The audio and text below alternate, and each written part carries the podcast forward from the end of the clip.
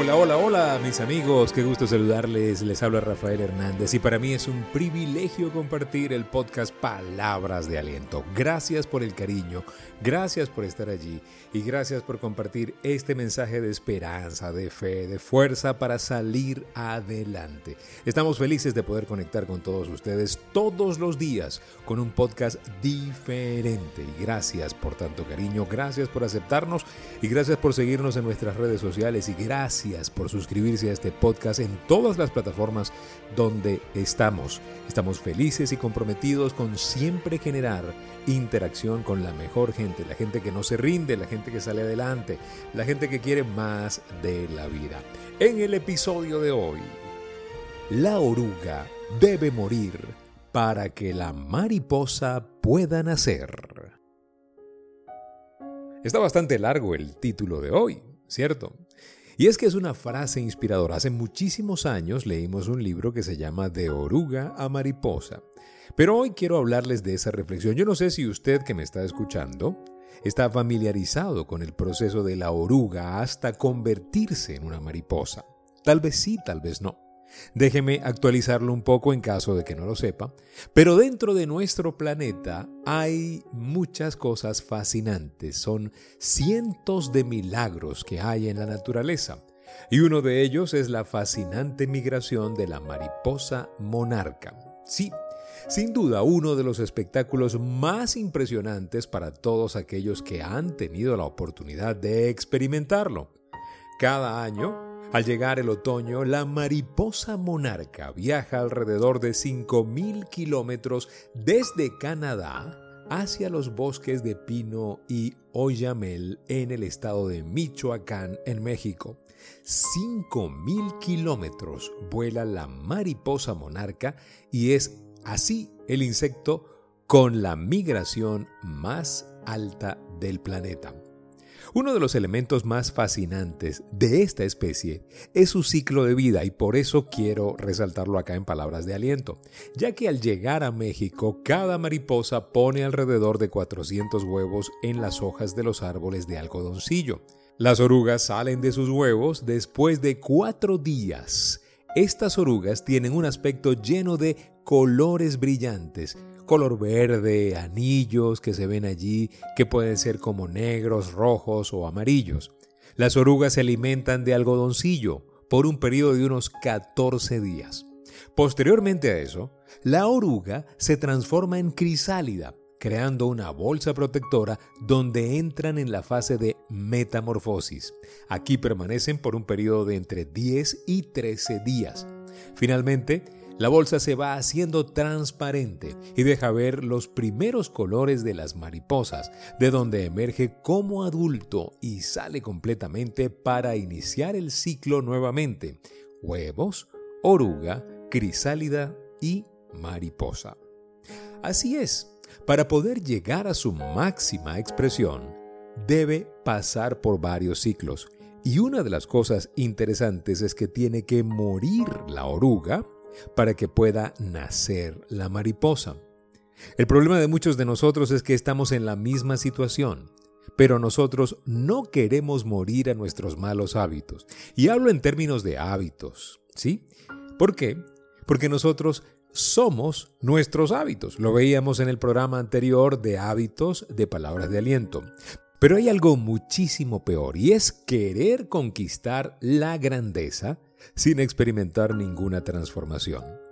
En pocas palabras, usted y yo queremos la recompensa sin el sacrificio. Y eso, mis amigos, está bien difícil de lograrse. El cuerpo atlético que usted quiere lo quiere sin esfuerzo. La empresa rentable desde la zona cómoda no es posible.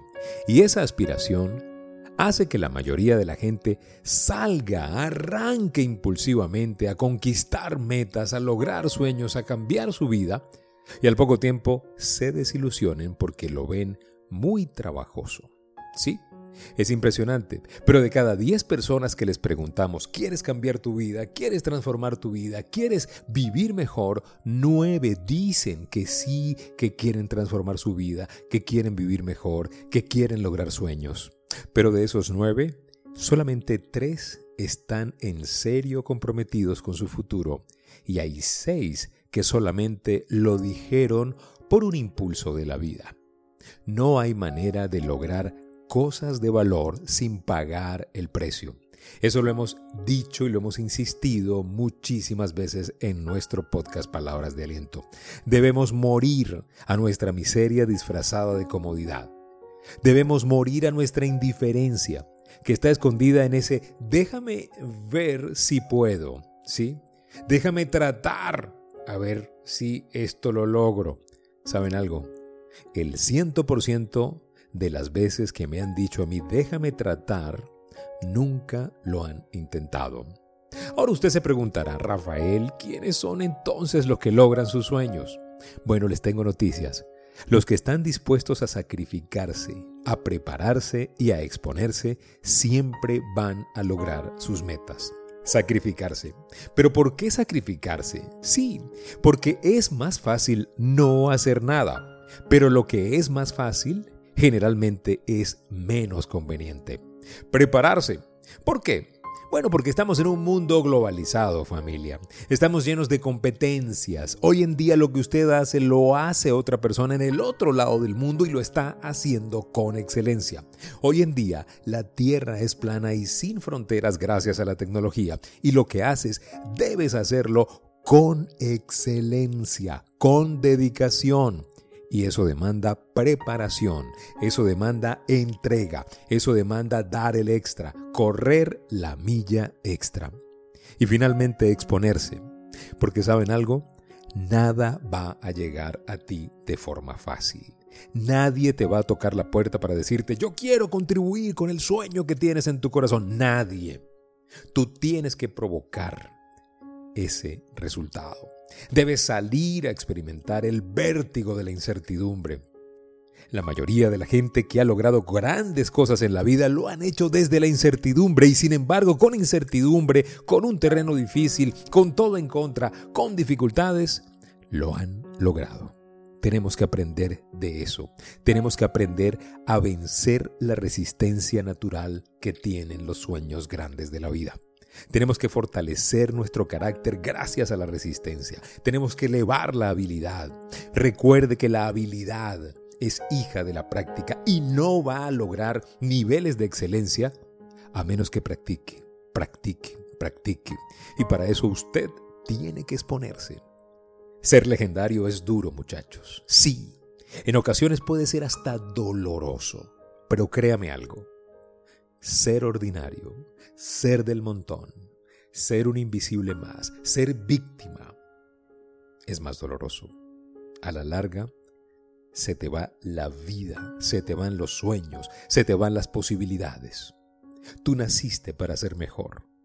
Tú naciste para lograr tu mejor versión.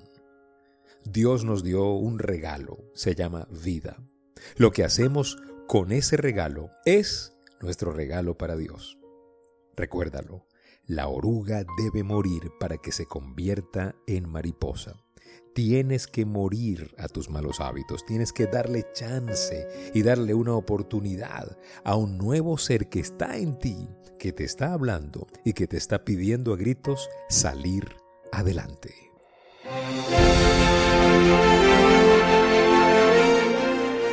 Muchísimas gracias por escuchar Palabras de Aliento. Gracias. Este podcast sale dos veces por semana en nuestros grupos de WhatsApp y Telegram y sale todos los días en Anchor FM, Apple Podcast, Google Podcast y todas las plataformas. Son bienvenidos. Suscríbanse. Les van a llegar los podcasts todos los días porque a diario publicamos una reflexión importante. Gracias por seguirnos en Instagram arroba rafael.genteexcelente, en el Twitter Rafael Life Coach, en YouTube Live Coach Trainer Channel.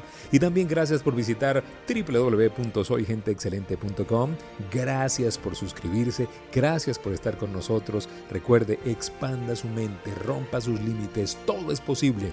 Y si pongo a Dios de primero, nunca llegaré de segundo.